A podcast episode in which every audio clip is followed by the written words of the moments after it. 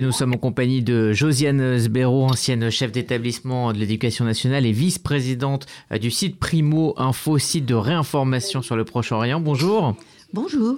Merci euh, d'être avec nous euh, dans ce studio. Et depuis Israël, nous sommes en ligne avec Stéphane Amar, journaliste indépendant israélien. Vous travaillez notamment avec Arte ou encore la RTS. Bonjour Stéphane Amar. Bonjour Rudy. Merci euh, d'être avec nous pour euh, donc euh, échanger autour de ces livres qui incitent à la haine depuis plusieurs années, j'allais dire même depuis plusieurs décennies. Josiane Sberon, on peut peut-être revenir sur l'origine et la chronologie de ce problème. Je crois en effet que c'est absolument indispensable de revenir rapidement sur la chronologie parce que régulièrement, on ressort un nouveau rapport qui se préoccupe de, l'antisémitisme et antisionisme des manuels pédagogiques palestiniens. C'est une erreur de prendre ce problème chronologiquement pour un temps précis. Parce que ces manuels ont une histoire qui commence en même temps que l'intifada, dans les années 2000, juste après l'affaire Al-Doura, qui a bouleversé le Proche-Orient d'une façon violente. Et là, les manuels palestiniens ont déversé on peut le voir après la magnifique étude qui avait été faite par l'Arche en 2001. Les, livres palestiniens déversaient un petit peu l'horreur, la vision du juif, la vision de l'israélien, d'une façon qui était tellement contraire à l'humain, à l'humanité et au rapprochement que l'on pouvait attendre des accords d'Oslo, entre autres, que nous nous en sommes étonnés, inquiétés. Et nous avons donc essayé de lutter contre ce problème. Nous avons eu quelques organismes qui se sont battus, qui ont essayé de rétablir la vérité dans les années 2000, d'autant plus que, pour faire court, parce que nous n'avons pas beaucoup de temps, en France, le même problème s'est répercuté. Alors peut-être euh, et se, questionner sur ce qui se passait euh, avant euh, les années 2000. Euh, comment l'éducation palestinienne était-elle faite, on va dire, un peu avant les accords d'Oslo et un peu après, C'est intéressant comme question parce qu'avant les accords d'Oslo, finalement, les livres palestiniens, que l'on appelait, qu'on n'appelait pas palestiniens, les livres des, territoires, étaient, s'appliquaient, appliquaient le, le programme égyptien. Mais sitôt qu'il y a eu les accords d'Oslo, l'autorité palestinienne, avec Arafat, s'était engagée à changer les programmes, changer les livres. Au même moment, l'Europe a déversé des milliards, y compris l'UMRA, pour ce changement. Or, on s'aperçoit que de Arafat à Abbas et au Hamas, les livres, aujourd'hui encore, sont strictement les mêmes, mais en pire. Euh, Stéphane Amar, euh, est-ce que cette euh, incitation à la haine palestinienne n'est pas tout simplement dans s'inscrit dans, enfin, dans ce que nous pouvons appeler incitation à la haine, s'inscrit dans, un récit national palestinien?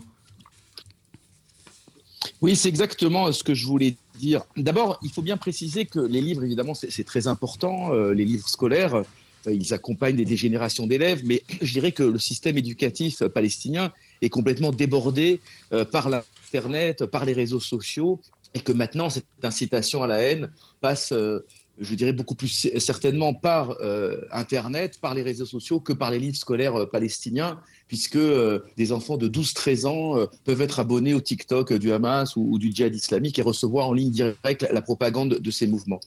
Euh, cela étant dit, effectivement, à chaque fois que j'ai pu aborder ce problème avec des Palestiniens, on, on, se heurte à une forme d'incompréhension parce que pour eux, c'est ça leur version de l'histoire. Oui, absolument, les terroristes, que ce que nous appelons terroristes sont pour eux des héros. Oui, les juifs sont des envahisseurs. oui, les juifs ont expulsé leurs parents, leurs grands-parents euh, de, leur maison et ils ont pris leur terre. Euh, ce n'est pas du tout, si vous voulez, euh, une propagande qui serait insufflée d'en haut. c'est ce que ressent le peuple. Et donc, quelque part, ces livres scolaires sont le reflet du narratif ou du récit national, comme vous disiez, des Palestiniens.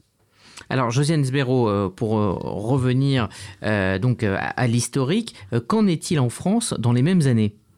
Alors, pour compléter ce que vient de dire Stéphane, j'arrive à la France. Je vous donne textuellement des textes de, livres palestiniens. La Palestine arabe a, traversé beaucoup de périodes historiques. La période de la domination babylonienne, persane, la période de la domination grecque et la période de domination byzantine sur la terre évidemment qui est la leur. Les lieux saints juifs de ce pays ont été inventés et judaïsés par les Juifs. Donc en fait, le tombeau des patriarches à Hébron est un, est un tombeau totalement musulman. Le tombeau de Rachel, désormais, c'est la mosquée de Bilal. Donc on raconte à ces enfants en permanence que leur histoire est telle. Donc on ne peut pas revenir sur l'histoire juive par la suite, puisque ces enfants, tout au long de leur scolarité, apprennent une histoire qui est mythique, qui est fausse, mais c'est leur histoire. Alors, le problème. Je, je, oui, dites est absolument fondamental. Ce que vous dites est absolument fondamental. Mais euh, d'abord, ça ne se limite pas au livre scolaire. Euh, dans le dernier livre que j'ai écrit, euh, j'avais relaté justement ce négationnisme historique dont vous parlez et euh, qui avait été exprimé tout à fait clairement par Yasser Arafat devant Bill Clinton en 2000, où il avait soutenu devant Clinton qu'il n'y avait jamais eu de temple de Salomon, que toute l'histoire juive à Jérusalem était une falsification, ce qui avait d'ailleurs été à l'origine de l'échec des, des accords d'Oslo.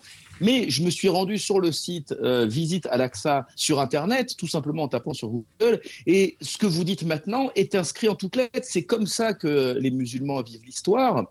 Euh, ils ont complètement revisité effectivement l'histoire du monde. C'est d'ailleurs assez propre euh, à la civilisation musulmane d'une certaine manière, parce que le Coran aussi, quelque part, réinterprète le judaïsme et aussi le christianisme à la lumière euh, de l'islam et considère que Mahomet n'est non pas le premier prophète de l'islam, mais le dernier prophète de l'humanité et que c'est lui qui va redimer euh, toutes, ces, toutes ces religions.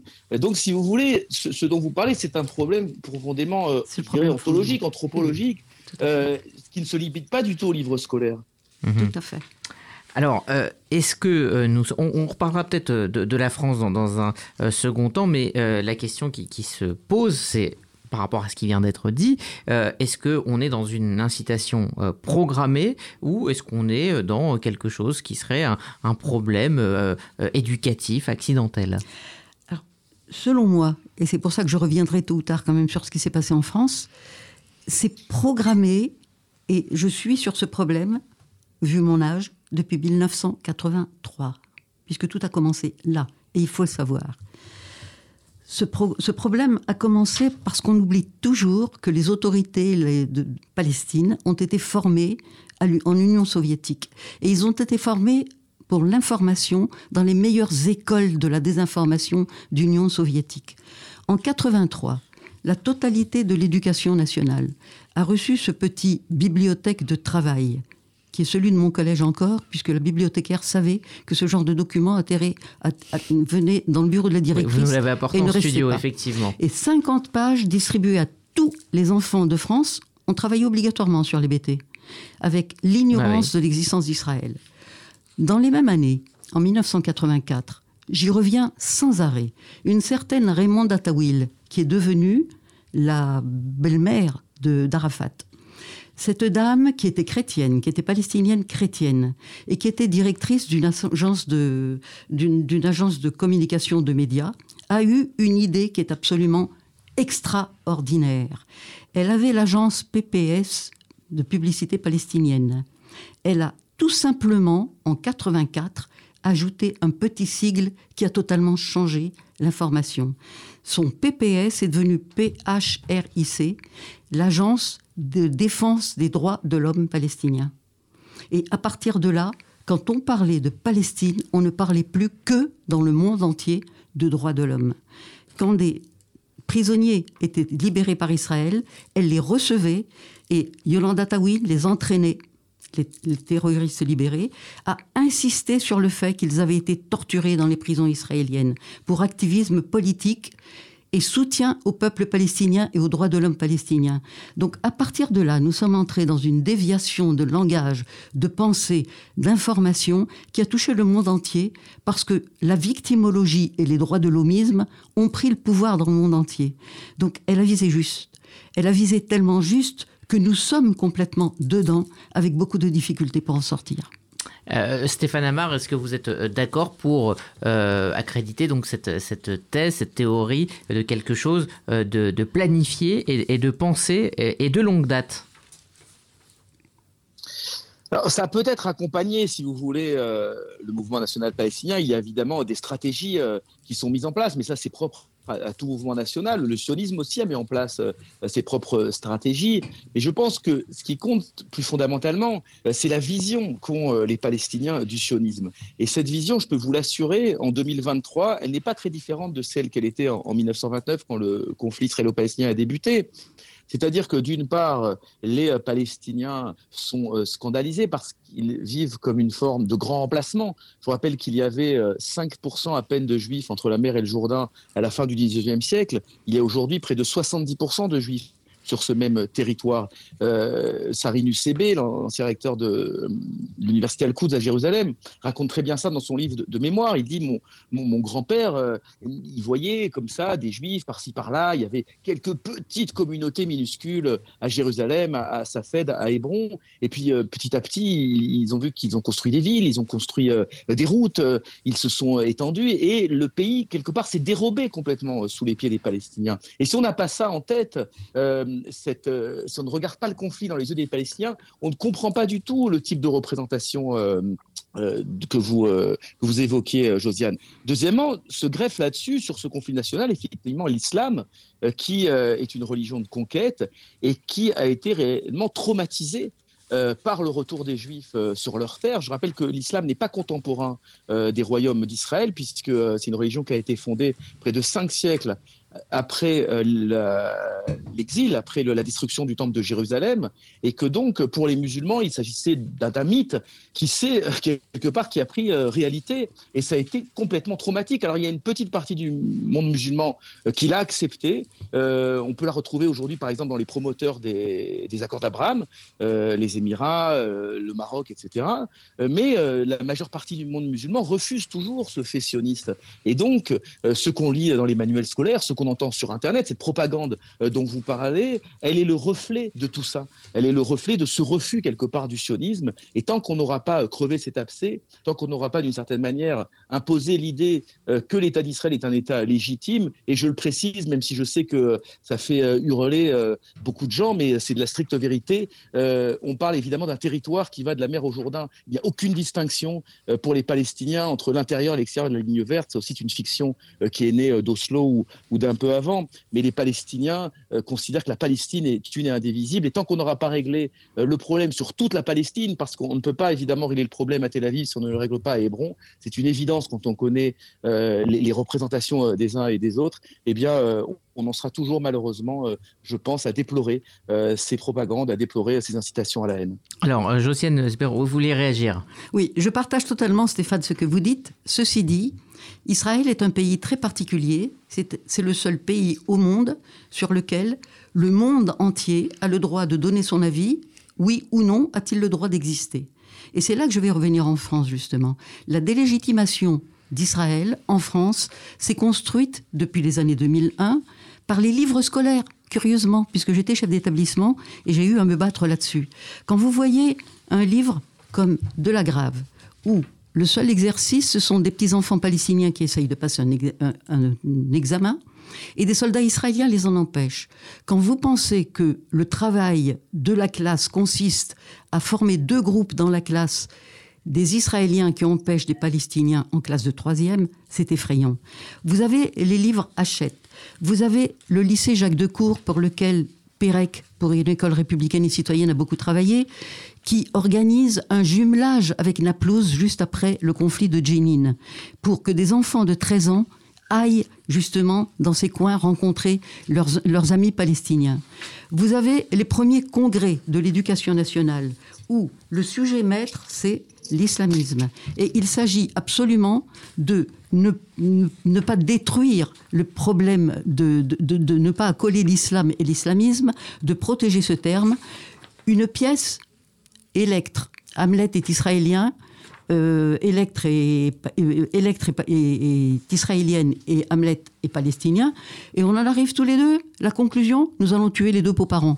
C'est-à-dire que petit à petit, s'est construit en France, là aussi, une élégie, une épopée une épopée qui a rejoint un petit peu l'esprit et le droit de juger. Les enfants français en classe se donnent désormais le droit de juger. Si je vous dis que je suis intervenue à Brie-contre-Aubert il y a deux ans, et pour faire interdire un programme. Nous avons en terminale le programme du conflit israélo-palestinien, qui est repassé trois années d'affilée au bac. Ça ne s'est jamais vu, le même sujet, trois ans d'affilée.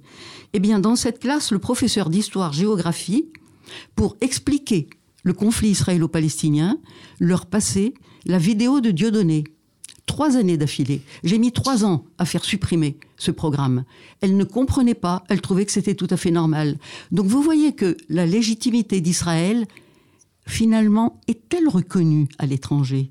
Et nous avons donc les associations militantes, nous avons un énorme travail de soutien à faire, parce que vous êtes à l'intérieur, vous voyez les problèmes, mais nous, de l'extérieur, nous voyons petit à petit s'élaborer la destruction de la reconnaissance de ce pays. Alors, euh, qu'en est-il aujourd'hui? Euh, Nous traversons euh, en ce moment une, une période extrêmement difficile sur le niveau sécuritaire en Israël et on observe que les, les, assaillants, les, terroristes ont, parfois 14, 15 ans, parfois un tout petit peu plus. Est-ce que, Stéphane Amar, le, le, le, résultat justement de cette, de cette incitation à la haine, on le voit aujourd'hui avec justement des, des, des jeunes qui, qui s'organisent euh, sans forcément avoir une grande organisation euh, terroriste euh, derrière eux et un, commandement bien précis. Oui, absolument. je me suis rendu à Siloane, Ir David, donc il y a deux semaines, là où un, adolescent de 13 ans a pris une arme à feu et a tiré sur un groupe de, de passants juifs, blessant très grièvement l'un d'eux. J'ai rencontré sa famille. Alors, je peux vous dire d'une part que son oncle, en tout cas avec qui j'ai parlé, euh, m'est apparu complètement débordé euh, par cette éruption de violence. Non pas que ce soit un, grand ami d'Israël, mais enfin euh, que son neveu de 13 ans puisse se servir d'une arme à feu pour tirer sur, des civils, c'est évidemment effrayant. j'ai rencontré les, amis de ce jeune homme et effectivement, ils sont tous abreuvés de la propagande islamistes, de la propagande anti-israélienne directement sur leur téléphone portable euh, par les applications euh, que, nous connaissons, euh, par les mêmes applications que nous connaissons en France. donc là, effectivement, on est quelque part dans une nouvelle dimension encore de cette incitation et du contrôle des esprits et de la jeunesse palestinienne. Ce que je voulais dire pour rebondir ce qu'a dit Josiane, c'est deux choses.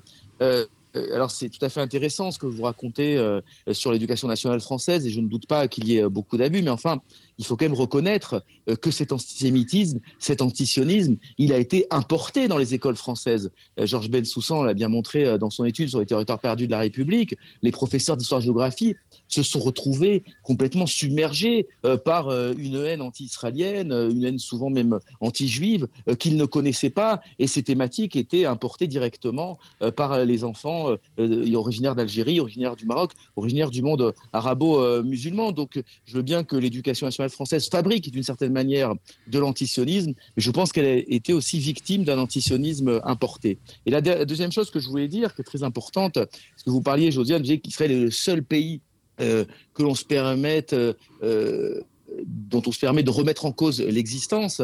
Mais Israël est un pays euh, singulier à beaucoup plus d'un titre. Je prépare un livre qui sortira au mois de mai qui s'appelle L'exception israélienne, euh, où je montre qu'Israël est à contre-courant euh, de l'histoire dans quasiment tous les domaines. Au moment où le nationalisme était jeté euh, par les, peuples occidentaux euh, suite aux, deux guerres mondiales, Israël construit un État-nation très fort, autour d'un drapeau, autour d'une armée, autour d'une identité nationale extrêmement marquée. Au moment où le monde occidental décolonise, Israël entreprend des conquêtes et entreprend des colonisations. Euh, au moment où le monde cesse de faire des enfants, le monde occidental en tout cas, Israël bat des records de natalité et tutoie les, taux de, fécondité africains. Donc bref, dans toute une série de domaines, effectivement, Israël est un pays très particulier. Et pour ça je pense pense que pour lutter aussi contre cette délégitimation, pour lutter contre cette haine, il faut expliquer Israël, il faut démythifier Israël, il faut euh, combattre les fantasmes et euh, construire effectivement de véritables relations entre Israël et ses voisins, qu'ils soient chrétiens ou musulmans. Alors justement, nous sommes à l'heure des accords d'Abraham,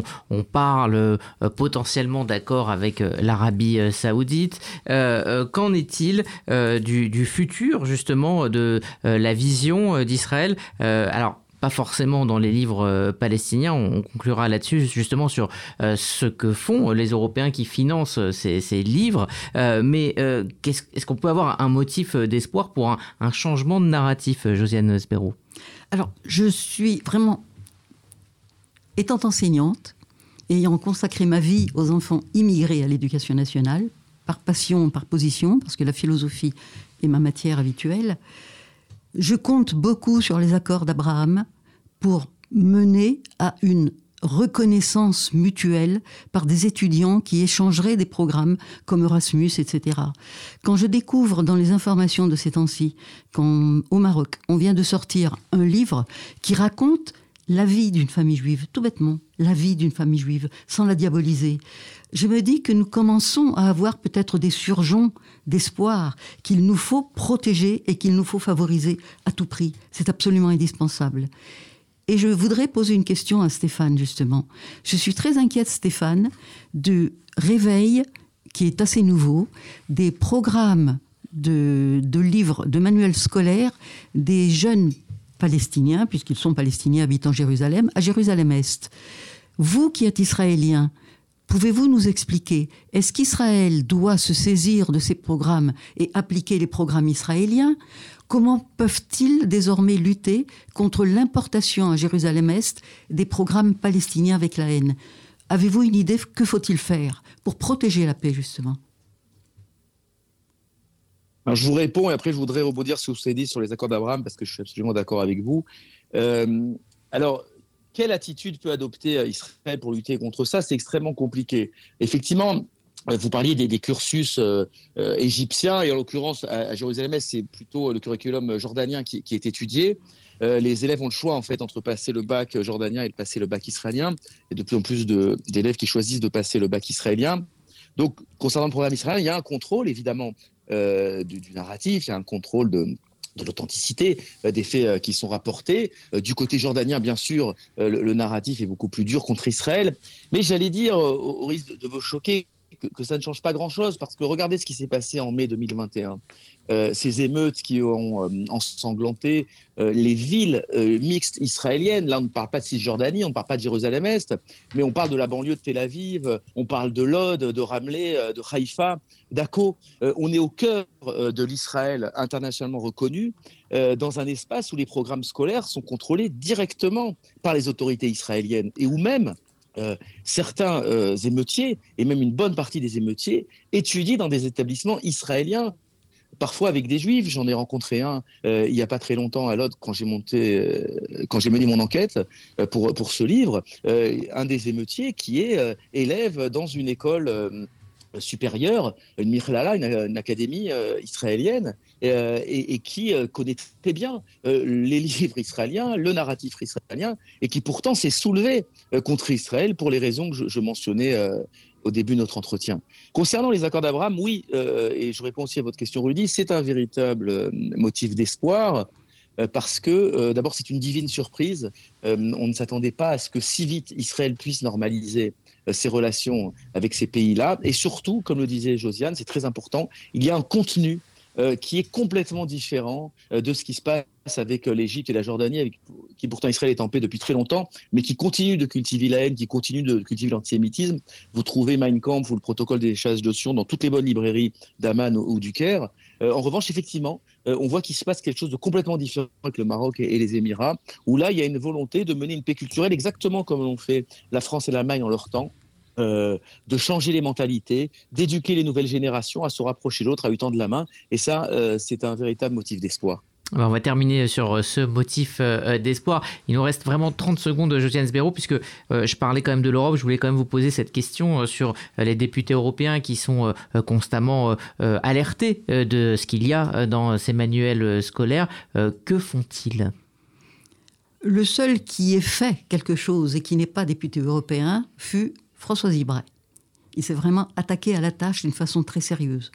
Mais depuis, les députés européens sont mangés par les idéologies et le problème d'Israël est très souvent devenu un jeu politique d'élection, de nombre de voix, ce n'est pas l'intérêt de la paix qui joue, mais c'est combien de voix vais-je ramasser en prenant, en adoptant ce point de vue et en allant dans les banlieues ailleurs porter mon point de vue. C'est extrêmement dangereux et c'est pour cela que pour nous, les militants, nous avons un devoir d'éclairage et moi ce n'est pas du tout parmi les juifs que je me débat. Je me rends dans les établissements scolaires, je suis dans les mairies, je suis dans les communes, je discute avec des, des jeunes arabes, je discute avec des adolescents arabes, même quand ils font face et qu'ils ne sont pas d'accord, au contraire, ils m'intéressent davantage. Notre travail désormais est d'aller sur le terrain. C'est la seule façon que nous ayons d'aider Israël en disant nous sommes là, nous servons à quelque chose, la vérité tout simplement la vérité. Merci euh, Josiane Sbero. Donc je rappelle que vous êtes ancienne chef d'établissement à l'éducation nationale et donc vice-présidente de Primo euh, Info, un site euh, internet. Et puis merci à vous Stéphane Amar, journaliste indépendant basé en Israël. Merci Stéphane. Merci, Stéphane. Merci. merci à tous les deux.